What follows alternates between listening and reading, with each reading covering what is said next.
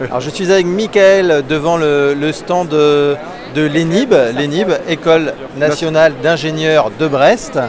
Euh, Michael, qu'est-ce que vous faites vous à l'ENIB Alors moi je suis enseignant-chercheur à l'école, donc euh, mon domaine d'enseignement c'est l'électronique numérique et aussi la photonique parce que je suis aussi chercheur dans, dans ce domaine-là. La photonique. Photonique, ouais. Donc c'est tout ce qui concerne en fait l'utilisation de la lumière, par exemple, pour transporter de l'information, pour pouvoir dialoguer avec des, des capteurs. Et moi, je suis plutôt spécialisé dans la partie communication optique. Donc avec la fibre optique, vous entendez parler de Ah la oui. fibre optique, euh, Oui, tout à voilà, qui arrive maintenant à- dans les réseaux d'accès euh, à domicile. Enfin, pour pouvoir euh, surfer sur Internet, aller chercher des documents pour euh, trouver de la documentation pour son orientation à haut débit, donc pouvoir Ouais. télécharger les documents. Ça, c'est la fibre optique. D'accord. Est-ce que vous pouvez nous présenter, euh, voilà, de manière euh, un peu synthétique, l'ENIB, sa fonction euh, Est-ce que c'est une école généraliste Est-ce qu'il y a des spécialisations? Tout à fait. Alors donc déjà l'école nationale d'ingénieurs de Brest, c'est une école qui est implémentée sur le technopole de Plouzané, donc c'est à peu près une dizaine de kilomètres de, de Brest. On est une école publique. Moi j'aime bien dire qu'on est dans la suite logique en fait euh, ben, du, du lycée pour former euh, des ingénieurs en fait en 5 ans. Quand je dis dans la suite logique du lycée, c'est qu'on recrute majoritairement, très majoritairement, après le baccalauréat. Donc, euh, est-ce qu'il y a l'idée des, des prépas intégrés à l'ENIB Voilà, en fait, on peut considérer qu'à l'ENIB, il y a une prépa intégrée. Je pourrais dire plus d'informations là-dessus, que j'aime pas trop ce terme-là, parce que Ouais. je vais expliquer que nous, on est plutôt sur un cursus linéaire. On rentre à l'ENIB après le bac pour 5 ans, D'accord. pour euh, faire Ah ouais. 5 ans d'études qui amènent Au diplôme, au de niveau master, master 2, diplôme d'ingénieur, qui euh, est un diplôme chez nous, on dit généraliste, mais en fait c'est génie des systèmes. D'ailleurs on forme en fait des ingénieurs qui vont devoir développer, concevoir des systèmes où il va y avoir de l'électronique, de l'informatique et de la mécanique. Souvent on appelle ça la mécatronique. Donc c'est vraiment euh, former les jeunes pour qu'ils puissent travailler dans ce domaine-là où il y a de l'électronique, de l'informatique et de l'électronique et de euh, la mécanique en fait. Les trois réunis. Donc c'est les systèmes, génie des systèmes avec une vision système. Et donc quand ils vont arriver à l'école, ben, on a besoin qu'ils aient des bonnes connaissances solides en mathématiques, en physique essentiellement, en langue, en sciences humaines aussi. Donc on va focus sur l'anglais, le niveau d'anglais, le niveau de français. Et nous, on va s'occuper de les former sur les disciplines techniques pour préparer au métier d'ingénieur, c'est-à-dire à la fois l'électronique, l'informatique, la mécanique, tout au long du cursus. D'accord. Donc il n'y a pas vraiment de prépa intégrée parce qu'un élève qui est rentré, un étudiant qui est rentré, il est rentré pour 5 ans.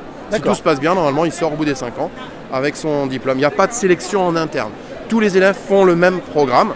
Après, ils peuvent un peu renforcer une dominante, mais il n'y aura pas de sélection en interne pour dire, ben, toi, finalement, tes résultats sont plus ou moins bons, tu feras que de la mécanique, il n'y a plus de place pour toi pour les cours. Non, tout le monde fait le même programme, justement pour avoir cette vision système à la fin. Ok, je comprends. Alors, Voilà. Parcoursup vient de s'ouvrir. Oui. Euh, comment le lycéen de terminale aujourd'hui, euh, s'il fait un choix euh, ENIB, à quoi il doit s'attendre en fonction bah, évidemment de ses résultats, de la prestation de ses profs? Comment, euh, euh, que- quelle, euh, quelle chance il a euh, d'obtenir euh, ce vœu D'accord. Alors déjà, ce qu'il faut dire, c'est que la plupart des écoles d'ingénieurs, et plus particulièrement nous, on va demander aux élèves de plutôt privilégier les spécialités mathématiques et, et physiques. Alors c'est toujours ouvert à ceux qui ont fait une SVT. spécialité SVT et aussi euh, NSI, NSI. voilà, mais on ne conseille pas. On préfère qu'ils gardent maths physique jusqu'au bout. Voilà, c'est assez curieux de se dire on va faire des études d'ingénieur et on nous demande d'abandonner euh, l'option sciences de l'ingénieur. Ben oui, parce que cela, tout ce qui est sciences de l'ingénieur, nous on va s'en occuper, on va tout reprendre à la base. Donc c'est bien peut-être de l'avoir fait pour un peu se donner de l'appétence, d'avoir des envies, mais vaut mieux garder en fait maths et physique et même si possible prendre maths expert. Parce que le renfort en maths va être important. Parce qu'avec le nouveau format, on considère nous qu'en prenant maths expert, on revient à peu près au volume horaire et aux connaissances mathématiques qu'on avait avant avec euh, le bac, le bac S D'accord. en fait. Quoi. Donc c'est ça le conseil que je donnerais. Quand on arrive en terminale, on doit faire des vœux. Donc on a 10 vœux, je crois, Oui. euh, à l'heure actuelle. Et donc parmi ces vœux, eh ben, comme pour venir chez nous, il faut passer le concours JP Polytech. Il faut mettre un vœu sur le concours JP Polytech. C'est quoi le concours, Alors, le concours JP JP Polytech Polytech, c'est un concours partagé avec 35 écoles pour sélectionner les étudiants pour rentrer justement dans les écoles d'ingénieurs.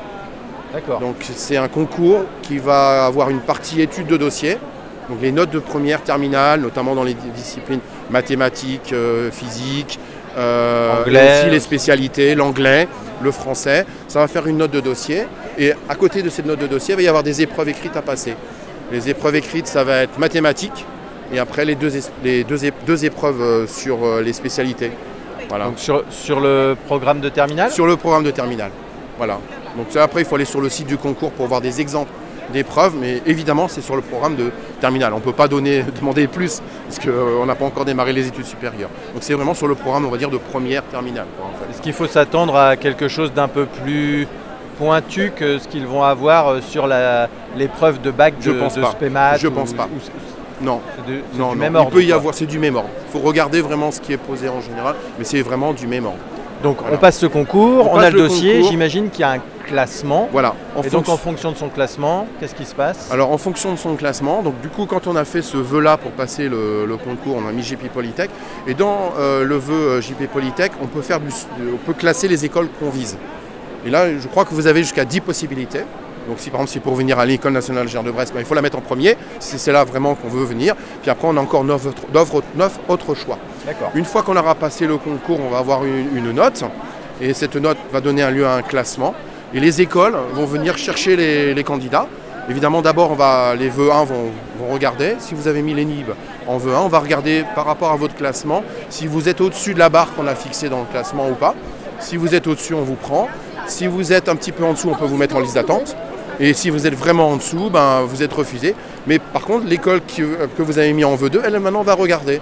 Et peut-être va pouvoir vous prendre parce qu'elles euh, ont encore de la place. C'est comme ça que ça fonctionne. C'est-à-dire d'abord on regarde par rapport au classement et les écoles viennent chercher dans ce classement. Il y a un campus à l'ENIB Il y a un campus, euh, on est sur un technopole, donc il y a un restaurant universitaire, euh, on a plusieurs bâtiments. Il y a une résidence qui n'appartient pas à l'école, mais qui est située euh, sur le campus à 300 mètres de l'école, qui est une résidence où en général les étudiants vont dès la première année. Puis après, quand ils se connaissent bien, ils repartent vers la ville faire de la colocation. Mais en général, la première année, on conseille de se positionner là, parce que du coup, c'est à même pas 2-3 minutes à pied de, l'école. Et on est dans l'environnement en fait, euh, voilà, du, campus de l'école. Alors, est-ce que école d'ingénieur public, ça signifie école d'ingénieur gratuite? Alors, pas gratuite complètement, parce que c'est environ 650 euros par an en fait, à comparer avec ce que proposent les écoles privées. Mais il faut savoir que ça ne veut pas dire euh, école euh, pas chère. Euh, pas bien, parce qu'en fait, le coût de la formation, c'est plus que 10 kg euros, mais ben, c'est l'État qui paye, puisqu'on est une école publique. C'est les impôts de tout le monde, c'est les, citoyens, c'est la France, qui paye en fait la formation, qui a un équivalent de pratiquement 10 kg euros sur les premières années, voire montant 15 kg euros sur les deux dernières années. Et effectivement, la charge pour pour les familles, c'est 650 euros euh, par an. Voilà. qui reste pas quand même euh, raisonnable. Ça reste tout à fait. Ouais, la charge, euh, honnêtement, pour les étudiants qui rentrent dans le supérieur, c'est plutôt ben, le logement. Parce que souvent, ils quittent le domicile parental, donc il faut trouver un, logement. Bien sûr. Des exemples de, de métiers à la sortie des, 5 ans Alors quel, est le taux de alors, de réussite euh, et d'entrée dans le milieu professionnel? Voilà. Déjà, ce qu'il faut savoir, c'est qu'actuellement, euh, à cause de la situation euh, avec la pyramide des âges qui est très inversée dans le milieu de la profession des ingénieurs, il y a le plein emploi. Et ça pour encore plusieurs années, c'est-à-dire les entreprises sont très en attente. il y a même une crise pour de jeunes formés. des jeunes formés dans le domaine des sciences en particulier, en général, mais aussi du coup précisément en ingénieur. Donc les entreprises sont à la porte de l'école à attendre des jeunes bien formés. pas de chômage. Il n'y a pas de chômage. En fait, euh, je dirais que quasiment 70% des étudiants ont trouvé un emploi avant de finir. Grâce au stage. Grâce au euh, stage, etc. Parce que la formation est très professionnalisante. Il y a quatre stages pendant la formation. Donc sur cinq ans, ils passent plus qu'un an dans l'entreprise avec tous les stages. Donc le lien avec les entreprises est très fort. La formation est très pratique, très attendue des entreprises. Donc ils sont là. Et donc euh, à la fin du cursus, pratiquement tous sont embauchés. Ceux qui ne sont pas embauchés, c'est que soit ils font de la poursuite d'études, parce qu'il y a une possibilité encore de poursuivre les études, heureusement, comme par exemple en doctorat. Chez nous, on fait mmh. aussi le doctorat. Mais pour ceux qui veulent vraiment rester sur le métier d'ingénieur, aucun problème d'emploi. Donc ça, c'est lié à la pyramide des âges, déjà, qui est favorable à cela. Et puis ces dernières années, avec euh, le développement de la technologie, on a besoin en fait de gens beaucoup plus formés au niveau ingénieur qu'avant pour, mettre en œuvre ces technologies et leurs applications dans les différents secteurs d'application. Donc il y a besoin d'ingénieurs.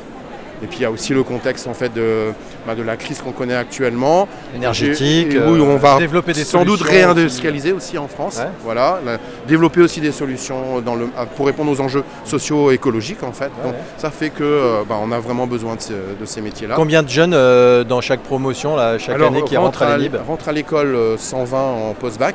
Ils vont aussi rentrer nous rejoindre parce qu'on a une voie de recrutement en post-bac plus 2, euh, une soixantaine d'étudiants. Et euh, donc en sortie, euh, à environ 150 jeunes sont formés euh, chaque année. Et donc très attendu des, des entreprises. Et après les secteurs d'activité, ça c'était la première partie de la question, c'est assez compliqué de répondre parce que c'est très vaste, Ouais. c'est très varié en fait. C'est tous les secteurs d'activité où on a besoin en fait ben, d'ingénieurs qui sont capables de développer des, des systèmes où il y a les, les dominantes que j'ai citées, électronique, informatique, mécanique. Et des fois on n'y pense même pas, mais euh, il y a plusieurs métiers possibles. Ça peut être des chargés d'affaires dans le domaine du génie civil alors qu'on n'a pas génie civil, mais parce que en fait les, Les compétences ont été développées les compétences ont été développées pendant la formation. L'entreprise va former au domaine spécifique et va, et va prendre en fait le, le diplômé. On a des, secteurs d'activité représentés comme la, ban- la banque. On se dit mais que va faire un ingénieur en génie des systèmes dans la systèmes banque? Mais voilà, il y a des systèmes euh, informatiques. Ils ont besoin de développer des applications pour le paiement bancaire. Ils ont beaucoup aussi besoin d'internationaliser, d'internaliser ces compétences dans leurs entreprises. Donc il y a des bureaux de développement informatique dans euh, certaines banques, dans, ouais. cer- dans certaines assurances. Donc on a des applications dans ces secteurs-là. Puis après, évidemment, on a l'aéronautique, le transport, tout, partout où il y a des bureaux d'études. Donc en fait, c'est très très varié. Il y a de multiples facettes au, au métier d'ingénieur. Ah, Merci beaucoup, euh, Michael, d'avoir répondu euh, à, à toutes ces questions euh, qui, j'espère, voilà, euh, permettront à ceux qui nous écouteront de connaître un peu mieux la formation proposée par l'ENIB, École nationale d'ingénieurs de Brest. Très Merci. bien, bah, merci beaucoup euh, pour cette interview et bonne orientation à, bah, à tous vos étudiants. Merci beaucoup.